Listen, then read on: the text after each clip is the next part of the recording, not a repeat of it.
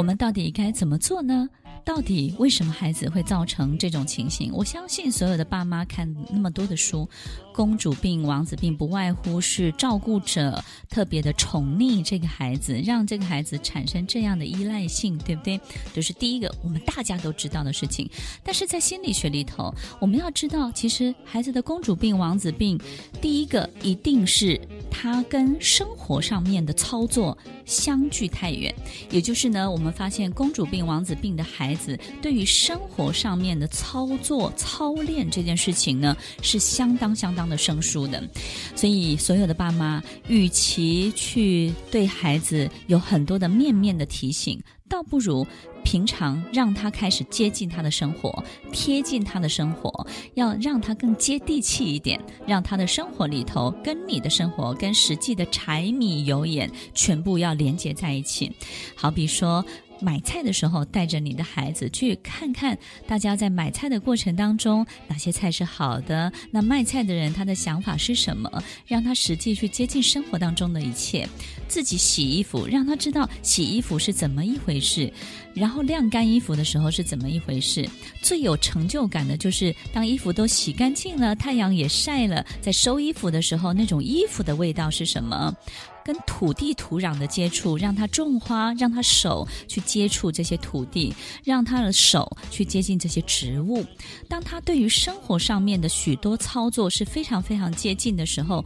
我们发现这些孩子他就比较不会有公主病、王子病，他不会活在自己的世界里了。其实，在很多的教学系统当中，都非常强调生活的操作。在这些教学系统的这些生活的操作的理念跟背后的动机，都是让孩子在他的性格当中呢，可以产生一种人际化的性格。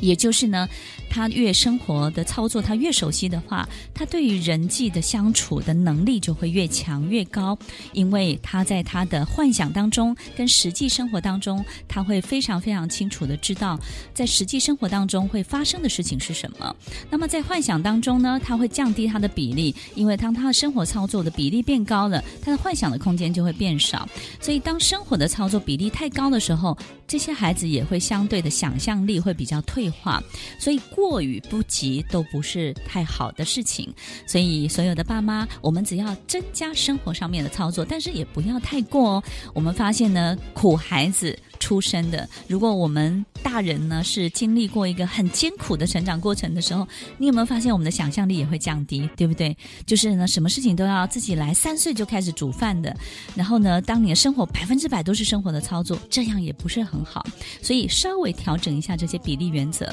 让生活的操作稍微提高一点这些比例，你的孩子就会走出他的象牙塔了。所以呢，当他们越生活上面的操作当中呢，越没有太大的问题的时候，反而会更能够去享受，也不会觉得这个东西好可怕。所以，所有的爸妈一定要记得，当你的孩子觉得这个东西好脏，这个东西好可怕，这个东西好讨厌的时候，其实不是因为真的讨厌、真的可怕、真的脏，是因为他没有经验，他没有这个经验。我们必须要增加这个部分的经验。再一次的提醒所有的爸妈，当我们的孩子有这样的问题，活在自己的想象世界，活在自己的幻想，没有办法跟同才。跟同学的生活太接近，然后相处得太好，或者是呢，经常是很命令、很主导别人的这种公主的行为、王子的行为，或是对很多事情非常的挑剔，不愿意自己动手，主动性不足，容易呢有这种戏剧化的情绪的表达，小题大做。那这个时候我们就要提醒自己哦，